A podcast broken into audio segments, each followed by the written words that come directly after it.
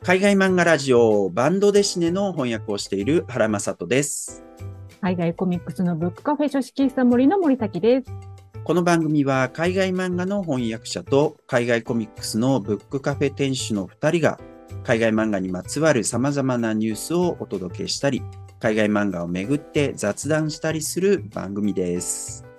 はい。ということで、海外漫画ラジオ第5回ですね。森崎さんよろしくお願いします。はい、お願いします。はい。えー、ここ1週間どうですか？なんかニュースありました？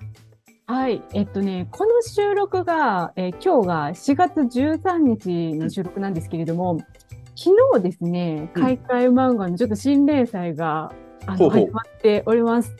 あの一つがですね、あの台湾のガオイエンさん、うん。あの緑の子のね、はいはいあの。方の新しいあの新連載、漫画の新連載が、コミックビームの5月号、昨日発売の、うんあ4月12日発売のですね、で、始まりまして、それがですね、あの、スキマというタイトルなんですけれども、あの以前ね、ガオイエンさん、スキマというのを自主出版でも出されていらっしゃって、多分この中に書かれていた作品を、まあ、もうちょっとこう、膨らませて、うんあのー漫画にされるんじゃないのかなと思います。あの、台湾の女の子が沖縄のですね、日本の沖縄の学校に留学をしてみたいな、そんなお話になるみたいです。なるほどな。うのが一つと、うんであともう一つが、あのー、 TWO VIRGINS さんが運営されている、路草というウェブ漫画、あの、サイトですね。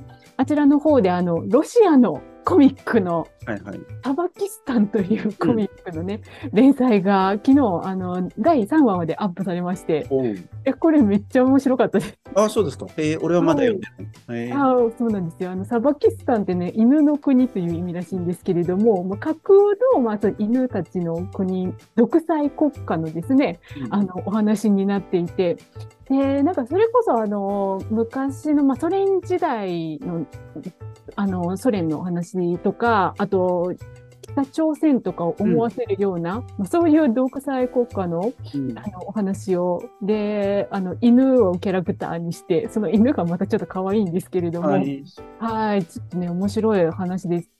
しかもなんか、あの、ツイッター見てたら、これ50年ぐらいの長い年月の話になるらしくって。だいぶえー超大作っぽいです。なるほどね。はい、そんなニュースがありました。そっかそっか。まあ単行本になってね、取り上げられるのが楽しみですよね。ですね。はい。あの、ガオイエンさんのお話も面白いですね。ガオイエンさんも前の緑の歌も、あの、はい自費出版したものがまずあって、それを、えっと、日本で、あの、はいストーリー漫画にしたわけじゃないですか、連載して。はい同じ方式なんだっていうのと、で、僕、緑の歌はそこまで乗れなかったんですけど、正直。けど、こ個人的には。でも、今のお話聞いた、その台湾の女の子が沖縄に留学するっていう、やっぱそこのなんていう、なんつったらいいんだろうな、経済圏っていうかさ、まあ近いわけじゃないですか、台湾と沖縄っていう。ね、そうですね。そういうところとかも含め、ちょっとそれは面白そうだなっていう気がするな。はい、楽しみ。なるほど、なるほど。はい、ありがとうございます。はい、えっと、僕の方はね、まあ、あんか、なんだろうな、俺最近、サウザンコミックスのことばっかやってて、その話しかできないみたいな。いやいやいや。とか、自分のなんかこう、イベントのこととかばっかだけど、あの、えっと、この、えっと、海外漫画ラジオの第2回の時とかに、これから発送作業しますみたいな話をね、したんですけど、で、実際も発送はい、して、で、今もうこんな形で、はいえっと、本が出来上がっていて、はい、うちにも届きましたそうなんですよ。はい。はいえっと、今、あの、支援してくださった方が、続々とツイッターで届きましたとかね、まだ届かないのかみたいな、そんなことを書いてくださっているわけですけど、はい。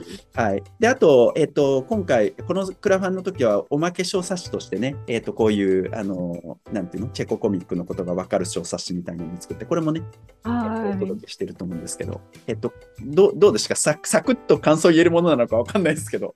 いや、とりあえずね、ペピークストジェハの大冒険、アートがすごすぎる。まあね、確かにね。これね、これはね、ちょっとね、まあ私、ツイッターとかでも、あの、読んだっていうコメントをね、投稿したんですけれども、もう写真じゃわからないので、そう確かにぜひ実物をね、見てもらいたいっていう作品でしたね。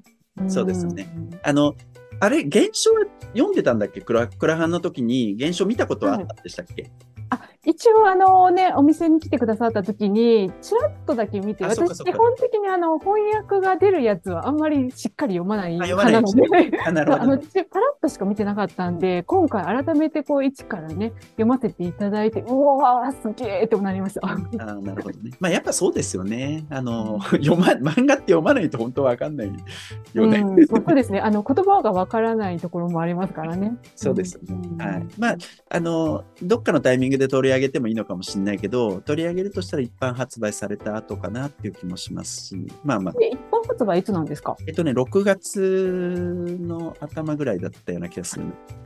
はい。いや、その時には当店でも取り扱いをさせていただきまあ、す。そうですね。ぜひぜひ。ははいい。ありがとうございます。ということでね、まあそんなニュースが、えっと、身近なところではありましたと。いうことですね。はい。えーで、今回もまたね、えっ、と、海外漫画のニュースをいろいろ取り上げていきたいと思います。えっ、と、まずね、取り上げる、えっ、と、記事のタイトルを先に読んじゃおうかなと思います。えっ、と、一つ目、国内漫画アプリの累計ダウンロード数ナンバーワン、LINE 漫画が10周年。こういう記事ですね。えそれから、漫画、ブルージャイアントは、米、あ米ってアメリカってことですけど、米バーンズノーブルの救世主になるか。こういう記事ね。えそれから本屋ない市町村、全国で26%、業界はネット書店規制を要望、懸念も。っていうね、これの見出しが新聞らしい見出しだな。はい。えーっと、そしてその次、犬食い、犬犬を食うって意味ですけど、犬食い、臭い、偏見と戦い、文化を伝えるビジュアルの力、北米で続々、アジア系料理コミックの美味しくて深い世界。こういう記事ですね。えそして最後が2023年3月新刊翻訳海外漫画リストと。えこれはあの森崎さんのね、記事ですけど、ありがとうございます。えーっと、これらの記事をね、順番に取り上げていきたいと思います。はい、まず最初ですね。えっと、前回、あの、韓国の Webtoon の、えっと、記事をいくつか取り上げたんですけれども、まあ、そういうこともありまして、えっと、タイトルを読むと、国内漫画アプリの累計ダウンロード数ナンバーワン、LINE 漫画が10周年、えっと、まあ、その後ちょっと続いてて、本日4月7日金より、えっと、10年分の感謝を込めた様々なイベントを開催っていうね、えっと、これは PR タイムスで4月7日に配信された LINE デジタルフロンティア株式会社、まあ LINE ですよね。えーそこのプレスリリースですね。はい。えーで、ちょっと、えっと、どう要これも要点だけでいいと思うんですけど、えっと、LINE 漫画が2023年4月9日日曜日をもってサービス開始10周年をなんと迎えたということですね。前回もそういう話ちょっと出ましたよね。はい。はいで、いろんな数字が出てるんですけど、2022年10月12月、えっと、昨年の12月には、国内アプリ累計ダウンロード数が4000万を突破したということですね。えっと、それから、えっと、現在112万点以上の作品を配信しているっていうね。。はい。それから、LINE 漫画でしか読めない作品が1100タイトル以上ありますよと。で、10年間で集まったコメントとかレビュー件数ね。それが約6000万件以上ありますと。数えてるんですね。ええっと、まあでもね、あの、オンラインでやれるってことはそこ数えられうるっていう話でしょうからね。あ興味深いよね。えで、文字数にするとなんと合計約21億3000万文字以上とすごい。があるのかわかんないけどね。はい。えーで、LINE を通じて友達に作品がお勧めされた件数は2018年からの5年間で2億9000万を突破。おすすごい。はい、これ数えられてるのも若干怖い気もしますが。確かに。その中に私のやつも1個が2個が入ってるはず。なるほどね。はい。えっ、と、10周年記念キャンペーンやイベントを行っていきますよっていう話をしてて、で、特に、あの、面白そうなのが、まあ、10周年スペシャルランキングってやつですね。で、いろんなランキングがあるんですけれども、まあ、総合ランキングみたいな人気のランキングがあって、で、えっと、ちょっと読み上げますけど、1位が東京リベンジャーズね。うんで、2位が鬼滅の刃。まあ、この辺はだから、あの、一般的にすごく人気、ここ数年人気の作品じゃないですか、日本で。で、3位に女神降臨が入ってるっていうことで、あの、日本の横読み漫画と縦読み、韓国の縦読み漫画が同居してるのがやっぱり素晴らしい面です、ね。白い。はい。で、4位が喧嘩独学。ああ、喧嘩独学。俺これ読んでないんですけど、読んでます？私はね、ちょっとね、肌に合わなかったんで、合わないあなるほどなるほどね。はい。はい。えっと、で、5位がキングダム。まあ、当然日本の人気漫画ですね。それから6位が外見至上主義。ああ、これアニメもやりやってますしね。アニメやってんの？アニメなんか最近始まりましたよ、確か。知らなかった。はい、あ、そうなんだ。えー、これが数年前だったら外見至上主義が一番人気ぐらいだでしたけどね。あそうですね。ちょっと前にね、めちゃくちゃ人気でしたよね。ねうん、でも、紙もさ、日本語版は3巻で止まっちゃったような気がするし、その辺のなんかこう、何が続いて、例えば女神降臨は続続いてると思うし、えっと、ピッコマだけど俺だけレベルアップな件とかも続いてるじゃない？だからなんかそ、ね、興味深いよね。ねうんはい、で、7位、再婚承認を要求します。これも、えっと、ウェブトゥーンなのかな？これは分かんないですね。うん、で、8位、入学傭兵。入学傭兵。これも多分 Webtoon。で、うん、私の夫と結婚してが9位。うん、これも Webtoon かな。で、10位が青足。これは日本の漫画ですね。はい。っていう感じでね、以下20位までランキング出てますので、えっ、と、興味がある人はぜひね、見ていただけたらと思います。まあ、いずれにせよもうすっかり定着したっていう感じでしょうかね。うん、はい。はい、えっと、続いて、えっと、今度はですね、アメリカの書店と日本の漫画のことを論じた記事ですね。はい、タイトルが、漫画ブルージャイアントは米バーンズノーブルの救世主になるか。えっと、これは日経ビジネスで4月11日に配信された、流通コンサルタントえー、という職業の後藤文俊さんという人の記事ですね。多分連載かなんかの記事なのかな。はい。で、冒頭ちょっと読み上げます。日本の漫画が米国の書店の経営危機を救っている。そう言われてもピンとこないかもしれません。しかし、米 Amazon.com の影響などで、一時は会社存続すら危ぶまれていた、ある書店チェーンが復活しようとしています。米書店チェーン最大手であるバーンズノーブルです。当社は2023年30もの新店舗を出店します。背景にあるのは米国で広がる空前の漫画人気です。なんですって。はい、で、えっと、バーンズノーブルっていうのはアメリカの最大の書店チェーンであるということですね。でこれ創業が1873年ということで、なんとっていうと明治6年。すごい。で、えっと、1990年代にアメリカ最大の書店チェーンになったんですって。で、最盛期には全米に700以上の店舗があったと。すごい。はい、ただ、アマゾンの躍進なんかもあって、2010年代に縮小していくことになります。その中で自分たちの電子書籍リーダーとかも、まあ、作っていったりするわけですよ。ヌックっていうんだそうですけど、まあ、そういうのを投入したんですけど、それが逆にね、あのー、店舗運営の足かせになっちゃったりしたと。いうことですね。で、2009年から2019年、まあ、ここがだから電子書籍がすごい伸びていった時期だと思うけど、その10年間で150点以上が閉鎖されたと。で、さらにコロナ禍があの追い打ちをかけるわけですね。なるほど。はいまあ、そういう状況だったにもかかわらず、2023年、今年復活しつつあって、その背景に日本漫画の人気がありますよと。えっと、こういうお話なんですね。えで、えっと、2021年、まあ、コロナ禍の2021年ですね、えっと、北米のグラフィックノベルの売り上げっていうのが、前年比で65%増。うん、これはだからグラフィックノベル全体なんで、漫画だけっていうわけではないんだけれども、まあ、そういうことがあって。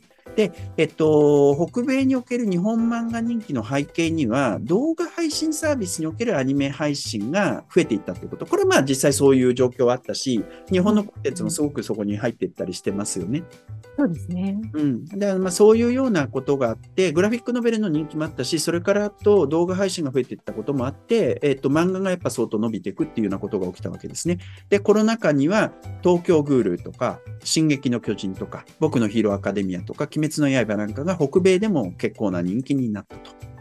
いうことでございます。で、これ、これね、特に日本でも鬼滅の刃についてはすごく言われたことだけど、えっと、こういった作品って子供がメインの回転になると。だからデジタルより電子より紙の方が売れるんですって。ああ、なるほどね。うん。これ、鬼滅の刃ですごい言われてた。で、鬼滅はもちろん電子でも、大人も買うんで電子も売れたけど、おじいちゃんとかが、はい、おじいちゃんおばあちゃんが子供のために買ってあげる。紙で買ってあげる。だから紙も相当伸びたっていうのすごい日本で言われてた。うんですね。はい。で、まあそういうようなことがあってね、えっと、このバウンズノーブルが今復活しつつありますよと。っていうことですね。で、えっと、それに合わせて、もう今までみたいなチェーンストア的な、なんていうか、全国一律の売り方をするんじゃなくて、えっと、ユニークな品揃えを揃えた独立系書店みたいな、そういうやり方にちょっとシフトしてもいるんだそうですね。で、大型店というよりは、えっと、新規オープン店はほとんど小型店なんですって。その辺も興味深いですよね。で、えっと、これタイトルがね、この記事のタイトルって、えっと、なんだっけ、漫画 BLUE GIANT は、米 Barnes & Noble の 救世主になるかって話なんですけど、えっと、はい、 BLUE GIANT の話は、えっと、別に、はい、あの特に出てこないんです。あの、なんか、なんつったらいいんです。事実としては出てこないんです。で、えっと、この最後に、この書いてる人もね、えっと、 BLUE GIANT はアニメ映画化されていると。で、はい、えっと、まあ、日本では当然人気ですよね。で、音楽をね、世界的なジャズピアニストの上原ひろみさんっていう人が担当してると。で、ジャズの本場であるアメリカにこれが上陸すればヒット間違いなしっていう。これはね、希望的観測みたいな感じですか？っていうね、ちょっと、あの、面白い記事になっていました。はい、なるほど。で、そううまくいくのかどうかっていうのはちょっと気になるところで、ブルージャイアント、まあ、青年漫画じゃないですか。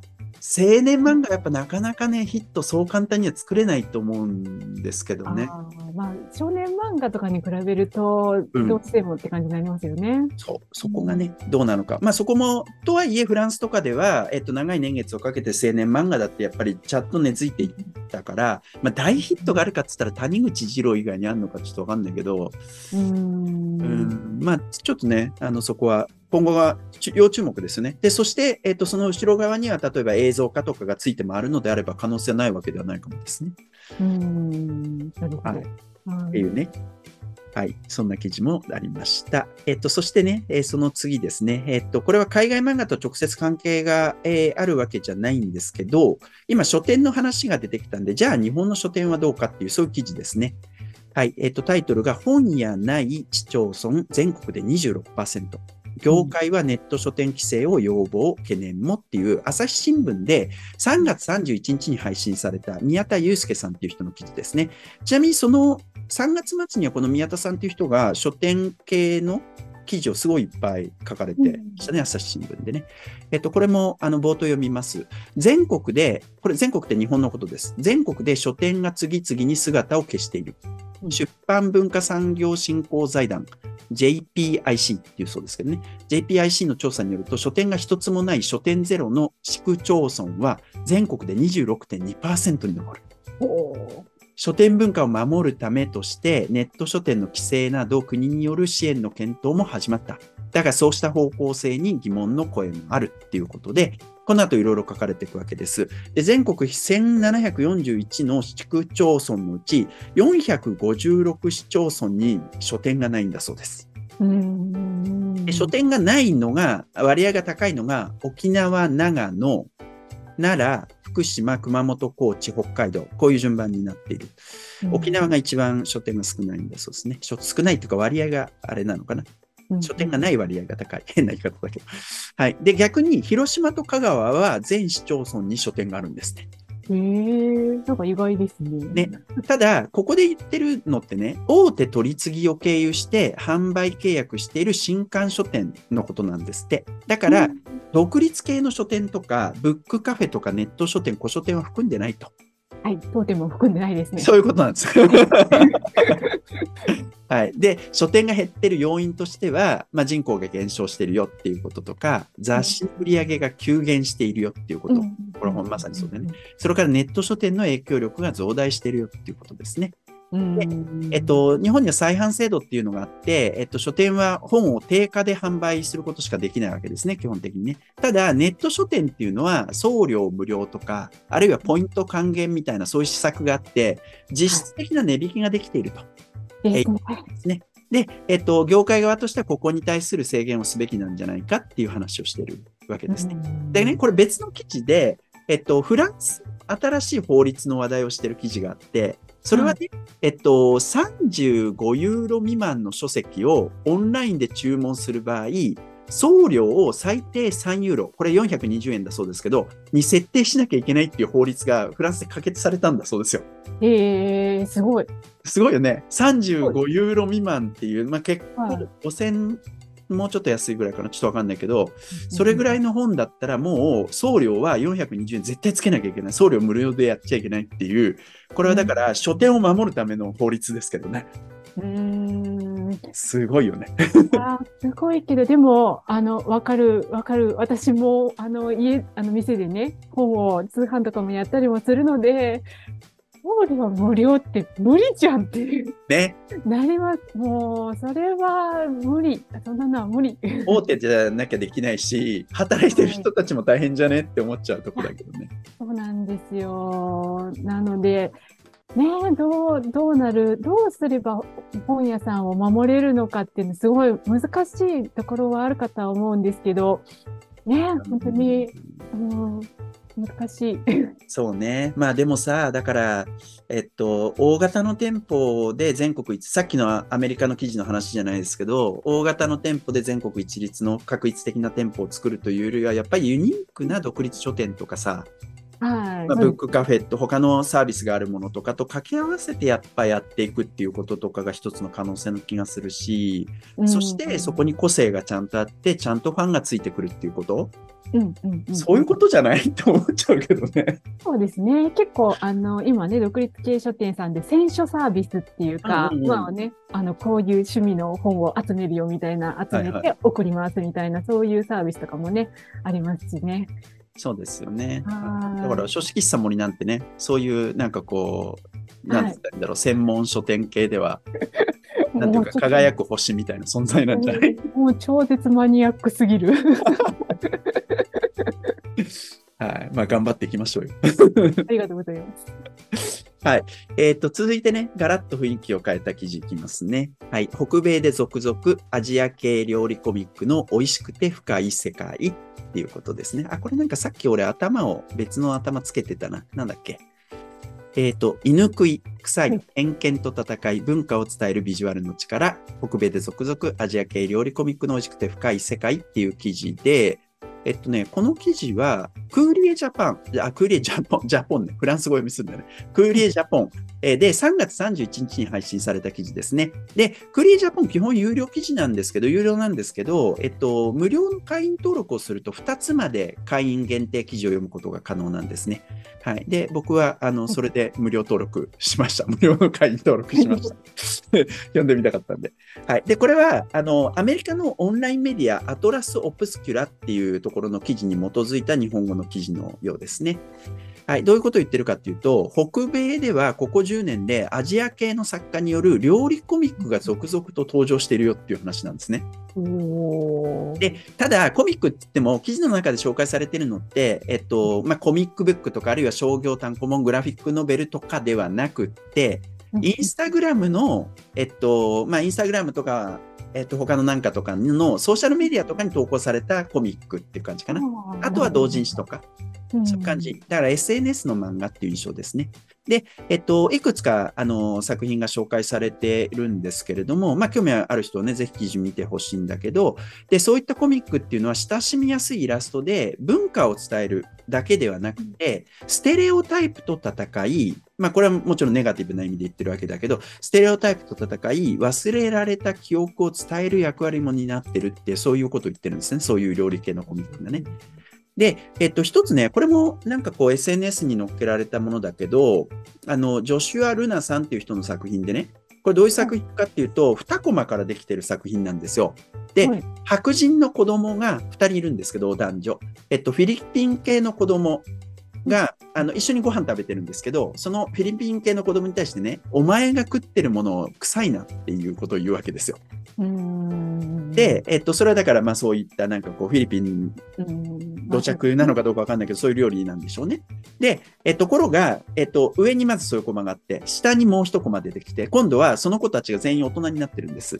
でうん、えっと、大人になったその白人の子供と、その女の子も一緒なんですけどね、えっと、大人になったらフィリピン料理の、えっと、お店でね、でそのフィリピンの料理を食べて食通ぶりを発揮するみたいな。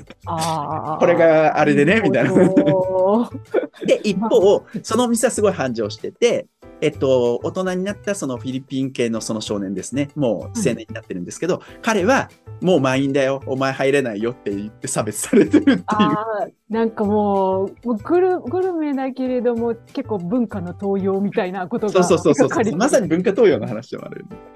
はい。えーということですね。はい。えまあ、そういうのが紹介されているわけです。で、えっと、まあ、いろんなこと言われてて、まあ、そこで書かれていることがなんかどれだけ真に受けられるかどうかちょっとわかんないなと思っちゃったけど、言葉と絵を融合させた文化っていうのはアジアアジア特有のもの。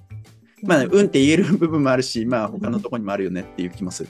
で、また食べ物っていうのは、愛とか尊敬とか思いやりとか、そういったものを示す方法として、アジアのあらゆる民族文化に浸透してるんだっていうね、そういうことを言ってるわけですねは。いで、あとはもう一つ、えっと、かつて北米では、映画とかテレビからアジア系の人たち、俳優たちが指名出されてきた。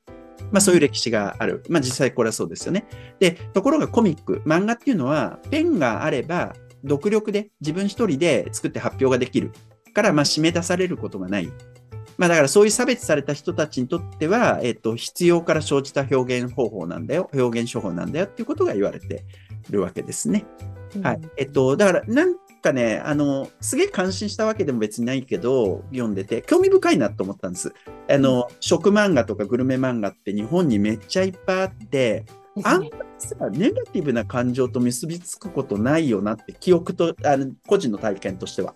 まあ、そうですね。基本的には美味しそうとかそういう感じですもんね。そうそうそうそう。そんな中でさ、例えば、あの、ちょっと前に僕、サンデー漫画クラブで取り上げたんだけど、あの、孤独のグルメ孤お独のグルメの一環って、すごい気まずさを取り扱った漫画なんですよ。え、あ、そうなんですか？いやもう素晴らしいんですよ。あ、そう、なんですとかてもいい気まずさがいっぱい描かれてるんだけど、だからそう興味深いんだけど、だから他にさ、あんま思い浮かばなかったけど、まあでも、おそらく探せばいろいろあるのかもしれないけどね。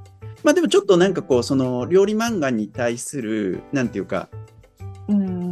なんつったらいいの距離感とかそういうのに対して新たな発見があったという意味で面白い記事でした。ではい海外漫画のさ、食漫画とかグルメ漫画ってどれぐらいあるだろうと思った時に、実はそんなにない。ないよね。で。ちょちょっと自分の蔵書とかを見ておあこれあったなっていうのは俺全然読んでないんですけど持ってるだけだけどはい。4万っていう韓国の作家の「食客」っていう作品食べるに客って書く作品、えっとはいこれとかあとはクリストフ・ブランこれバンドですねですね三つ星シェフの魔法味付けの魔法っていう作品でうん。僕好きな漫画なんですよ。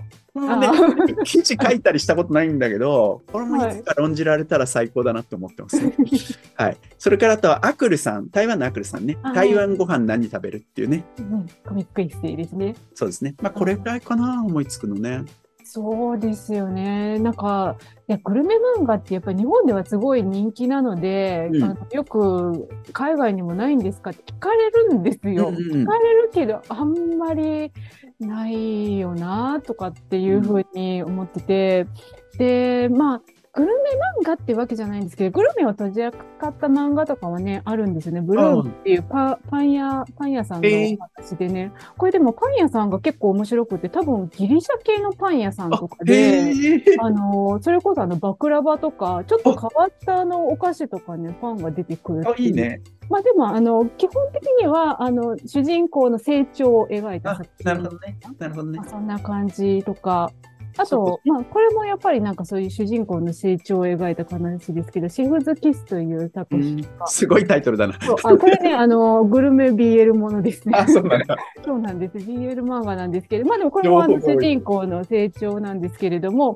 なんかこれのね、原作者は、あの、もともとそういう外食産業かなんかにえー来られた方で、後ろにあのレピレシピとかついてたりとかしてね、結構ね、あの、ご飯パートすごい美味しそうです。なるほどね。そっかそっか。はい。なるほどな。まあ、バンドデシネにはいくつかあることあるけど、やっぱそれらが翻訳されるかっていうとしない、されないんですよね。うーうん、だん。からまあそういったなんかこう翻訳の障壁っていうのもあるような気はしますけどね。はい。あまあまあ、興味深いね。い いずれにせよ、こういうことを考えさせてくれる、えーという記事でした。はい。えっ、と、そして最後にですね、えっと、森崎さんがこの4月の頭に、えっと、書肆喫茶 mori のノートに2023年3月新刊邦訳海外漫画リストという記事をまとめてくれていますね。はいえっと、それをちょっとご紹介できたらと思います。あの、皆さんぜひね、この書式さ森のノートを見てください。あの、すごいまとめられてて便利なんで。ありがとうございます。毎日、あの、あの、えっ、と、月1回ですね、新刊のリストをまとめております。はい。そうですね。で、ざーっと確認すると、えっと、多分し、えっと、この3月は34冊、同じシリーズのあのふ複数の巻っていうのも含めているけれども、冊数で言うと34冊、海外漫画の翻訳が出てるのかなと。ということですね。で、アメコミは案外ね、少なくて、DC が1、マーベルが3、で、その他が1ってことで、5冊しか出てないんだよな。で、バンドデシネ3冊、中国の漫画が、あの、ね、この間取り上げた、あはい。君は、なんだっけ、はい君は世界で一番美しい色ですね。はい。それがあるから4冊。はい。で、あと、マレーシア2冊、台湾1冊、そしてやっぱり韓国がもう、ほんとすっかり増えたって感じだな。19冊も。ああ、やっぱ多いですね。韓国本当にね、多いですね。ね。そうなんですよね。はい。なんか注目の作品とかあります？この期間。ああ、そうですね。先ほどの、あの、なんかグルメつながりで言うと、うんこれ電子書籍にしか出し出てないんですけれども、あのー、えっ、と、なんだったっけ、えー、ともえの、えー、っと、ともえのコウメヤ美貌録という、あ台湾のやつか。はい、台湾のあの漫画が出ておりまして、これはあの、えっ、と、日本統治時代の、あの、台湾を舞台にしたお話なんですけれども、あの、女学校で園遊会を開くということで、あの、いろんな、こう、美味しいグルメをですね、あの、あつその、この園遊会で、こう、提供しようということで、奮闘するよ女子高生のお話になっていますのへで、その当時の、あの、いろんな、あの、料理とか、まあそれも、あの、えっ、と、日本当時時代なので、日本料理もあれば、西洋料理って入ってきたばかりの西洋料理もあれば、えー、台湾のオリジナルの料理もあれば、みたいな感じで、いろんな料理が出てくるお話でございました。えー、面白そう。はい。なるほどな。はい、そうですね。あとは前回取り上げたペク・ジョンウォンの目指せ料理王もね。はい、そうですね。このペクジョンウォンさん、なんか、あの、レシピ本とかもいっぱいで出されてるんですうん、ね。なんか今日あのヤフーニュースとかになってたよ。なんかテレビ番組かなんかでちょっと炎上したみたいな話した。あ炎上だったかな？なんか、モロッコかなんかでっていう、はい。ということですね。はい。えーぜひね、その記事も、えーと読んでみていただけたらと思います。はい。はいそんなところでよろしいですか？はい。はい。じゃあ今日こんな感じですね。えっ、と、今回ちょっと長くなっちゃったかもしれないですね。あはい。ボリュームいっぱいだったからね。はい。はいまあまあ、でも、あの、こんな感じでやっていきたいと思います。はい。えーということで、今回の海外漫画ラジオはこれで終わりです。えー海外漫画ラジオは毎週火曜日12時の配信です。僕らはもう一つ、海外漫画の本棚という、ある一つの海外漫画を取り上げ、その作品についていろいろおしゃべりするポッドキャストもやっていまして、そちらは毎週火曜日、あー毎週金曜日の夕方更新です。よかったらそちらもぜひチェックしてみてください。それではまた次回お会いいたしましょう。ありがとうございます。